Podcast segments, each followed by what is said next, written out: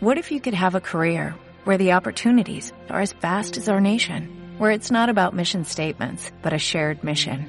At U.S. Customs and Border Protection, we go beyond to protect more than borders, from ship to shore, air to ground, cities to local communities. CBP agents and officers are keeping people safe. Join U.S. Customs and Border Protection and go beyond for something far greater than yourself. Learn more at cbp.gov/careers. Hermanos y hermanas, en este penetrante relato en que San Lucas observó diligentemente matices hondos, sutiles y tiernos del amor que el Señor nos revela en medio de la terrible organización sistemática de complicidades entre poderes, el sacerdotal religioso, el de Herodes Antipas y su corrupción, y el poder romano representado por Pilatos, así como el de todos los humanos, incluidos los discípulos y muchos otros, influenciados por dichos poderes, nos manifiesta que es necesario ahondar en esas sutilezas para encontrar la grandeza de su amor, que finalmente lo convierten en el Salvador del mundo, el Rey de Israel y el Rey de todos los pueblos de la tierra. Hagámoslo hoy, contemplemos en forma de una oración, deteniéndonos en cada detalle. Señor Jesús, en medio de la fiesta que recordaba la liberación que encargaste a Moisés, especialmente el día que el pan ácimo se compartía, los gobernantes religiosos estaban desesperados por desaparecerte, por haber llenado de esperanza y alegría a la gente sencilla, que concentró su atención en tu humildad, en tu solidaria sencillez y te identificó como su rey esperado por los siglos. Te habían infiltrado, Jesús, tu comunidad. Y los sacerdotes estaban alegres porque uno de los tuyos se vendió por dinero corrupto para entregarte sin que la gente se enterase. Ese día festivo del pan partido y compartido, que también se compartía el cordero sacrificado y asado para el camino hacia la tierra prometida.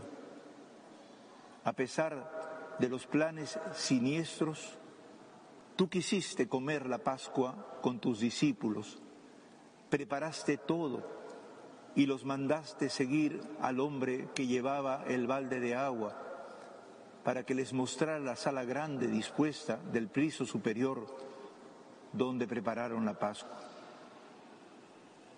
Señor Jesús, todo lo habías pensado pormenorizadamente, y es que habías deseado con ansia este momento de comer esta Pascua, porque sabías que todo estaba por cumplirse, por cumplir la voluntad del Padre, y que ocurría en medio de un fin terrible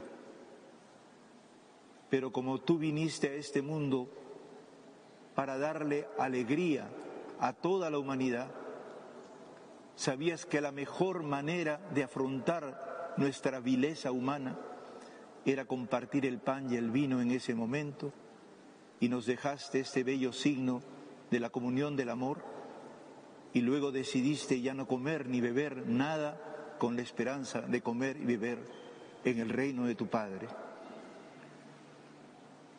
Sí, Señor Jesús, querías regalarnos tu propio ser como principio de la verdadera esperanza de liberación de todos los males que sufrimos y también de los males que procuramos y realizamos.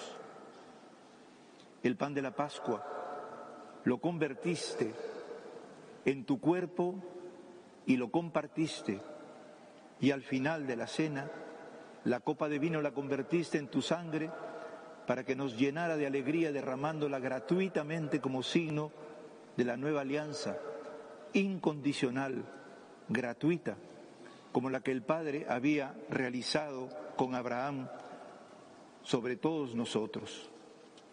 Nos enviaste, por tanto, a hacer memoria responsable, consciente, siempre que nos reuniéramos, como anticipo real de la esperanza en tu reino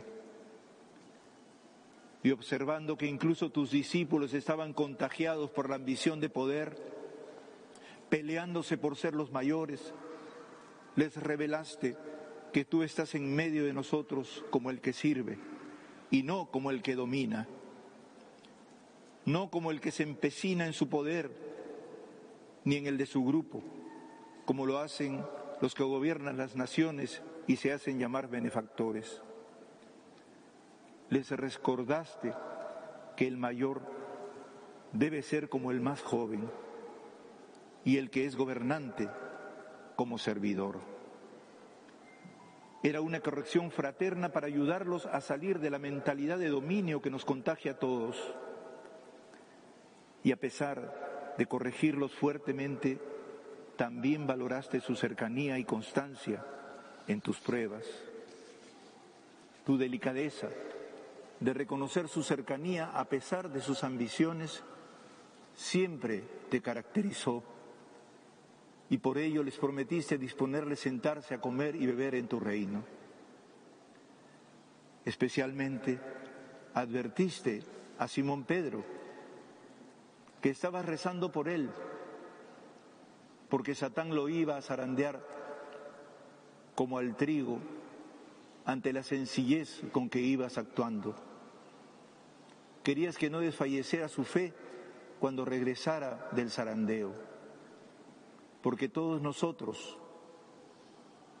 igual que Pedro, nos empecinamos en mostrarnos fanáticamente creyentes a toda costa.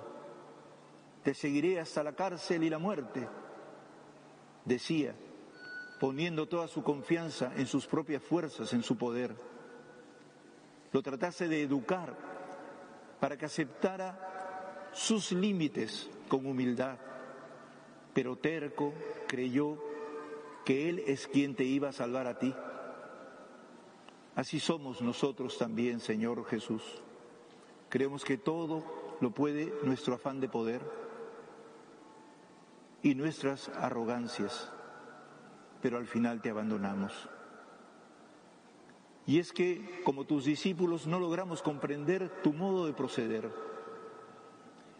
En efecto, Señor, a pesar de que toda nuestra vida recibimos de ti tus dones, tus milagros, sin esfuerzo, como regalos preciados, cuando vienen los momentos difíciles y nos desesperamos por la falta de lo elemental para vivir, cuando sufrimos una pandemia, y tenemos muchos muertos en nuestras familias y desesperamos. Tú nos has enseñado algo nuevo, que esos mismos momentos de desesperación podemos vender todo y comprar una espada. Tus discípulos creyeron que te referías a comprar armas, como espontáneamente en la desesperación muchos de nosotros pensamos, con las cuales propiciamos guerras interminables. Pero tú les invitabas más bien a empuñar la espada del Espíritu, que es la palabra de Dios, que todo lo penetra y esclandece ante ti. Tú propusiste simbólicamente a tus discípulos que en momentos decisivos estamos exigidos de ser testigos de que el amor es posible y que este tiempo es el mejor para que llegue tu reino porque todos podemos cambiar. Pero nos confundimos y creemos que nos dices que en los momentos difíciles hay que usar armas de combate para matar y dominar. Tu corrección es también para nosotros. Basta de violencia. Justamente viendo lo violentos que somos, llevaste a tus discípulos a orar para que en este momento decisivo no cayeran en la tentación de violencia. Y tú oraste de rodillas. Si es posible, aleja de mí esta copa, pero que no se haga mi voluntad sino la tuya.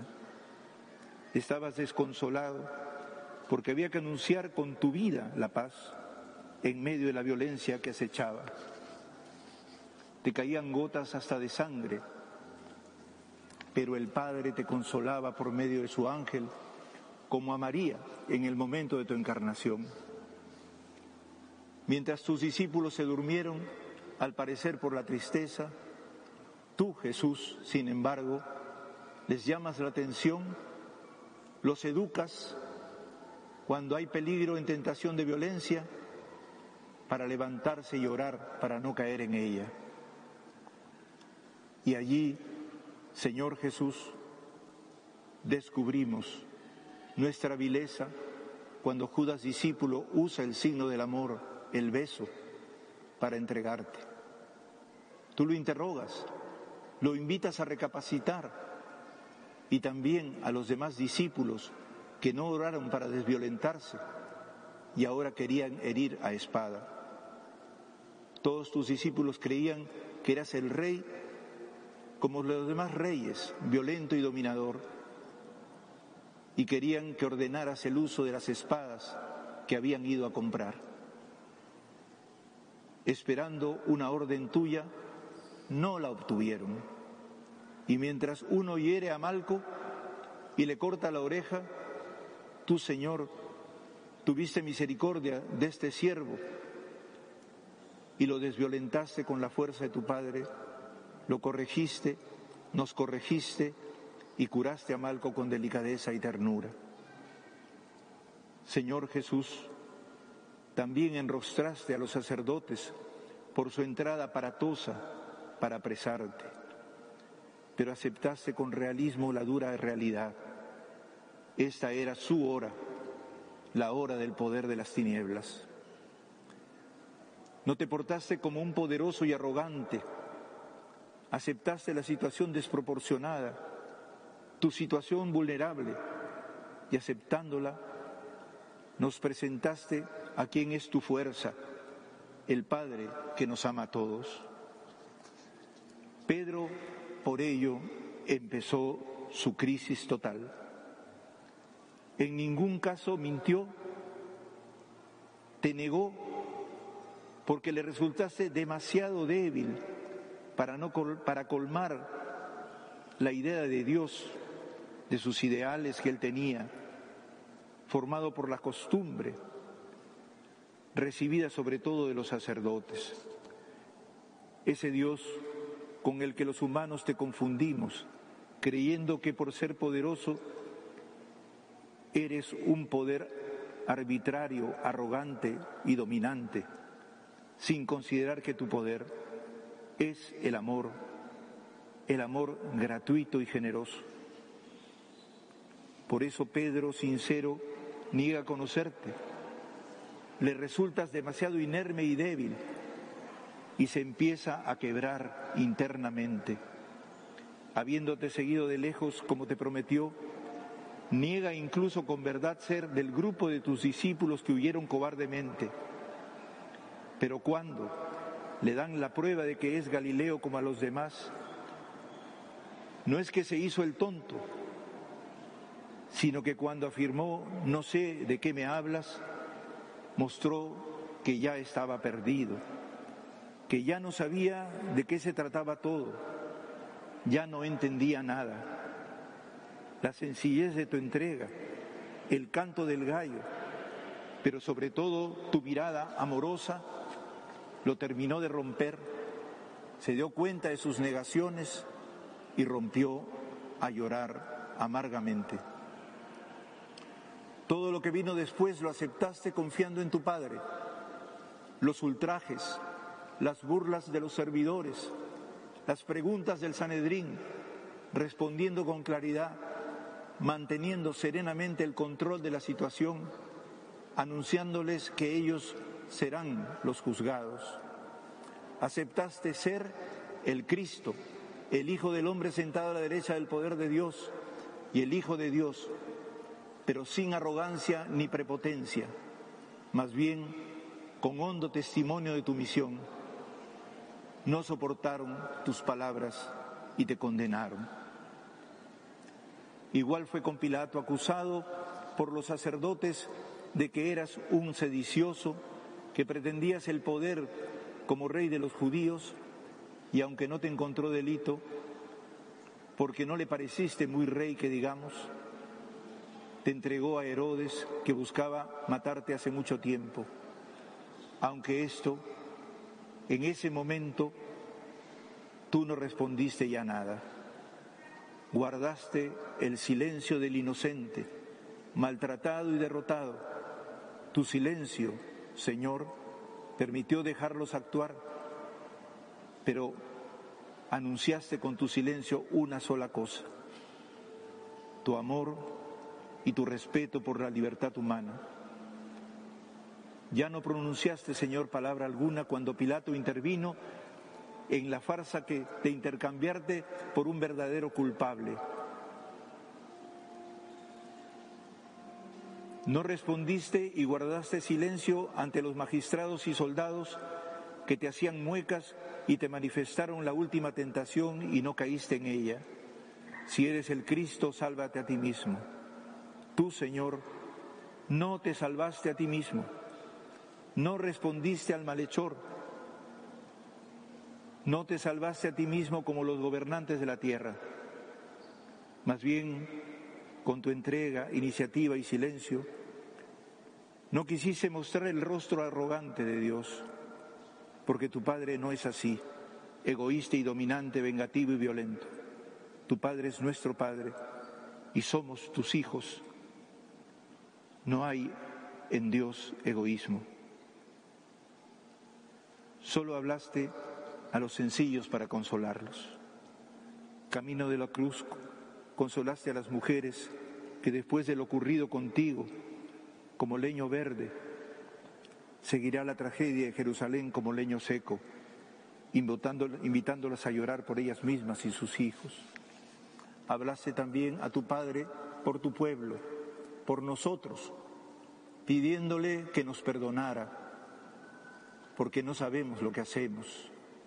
Hablaste también antes de morir al malhechor, que reconoce su mal, que reconoce tu inocencia y que te reconoció como verdadero rey y servidor, que es tu primer discípulo que te llevaste al cielo, al paraíso, para que siguiéramos el camino de la aceptación de nuestras locuras y límites tremendos, para que superemos nuestra arrogancia y nos arrepintamos aceptando tu amor incondicional.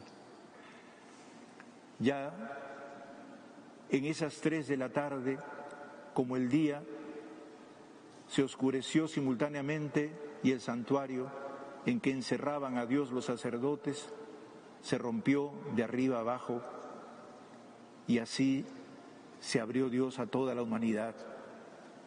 Y allí tus palabras, Padre, en tus manos, encomiéndome espíritu. Y desde allí expiraste, transmitiéndonos ese espíritu a nosotros. Fue tan honda tu expiración que hasta el centurión romano extendió en ese momento unas palabras. Eras para él un hombre justo. El pueblo se golpeaba el pecho reconociendo la parte del mal en lo ocurrido. Las mujeres y conocidos nos anunciaron después que habías resucitado, pero ellas contemplaban y meditaban hondamente, luego sepultaron tu cuerpo. Señor Jesús, gracias por tu delicadeza y paciencia de hacernos entender y comprender nuestro pecado y nuestro afán de dominio. Permítenos renunciar a toda ambición y vivir y morir como tú te colocaste en medio de nosotros, como el rey que sirve, sin dominio ni poder, solo con el amor gratuito, misericordioso y generoso y fecundo que te dio el Padre para dárnoslo también a nosotros sin distinción. Permítenos pues enmendarnos y quienes tenemos que cambiar, cambiemos. Quienes tenemos que compartir, compartamos. Quien tenemos que rectificar, rectifiquemos. Quienes tenemos que renunciar y reestructurar todo, renunciemos y reestructuremos. Y quienes tenemos que pacificar, pacifiquemos para el bien de tu pueblo. Gracias Padre, gracias Señor Jesús, gracias Espíritu Consolador que nos alienta y no nos abandona.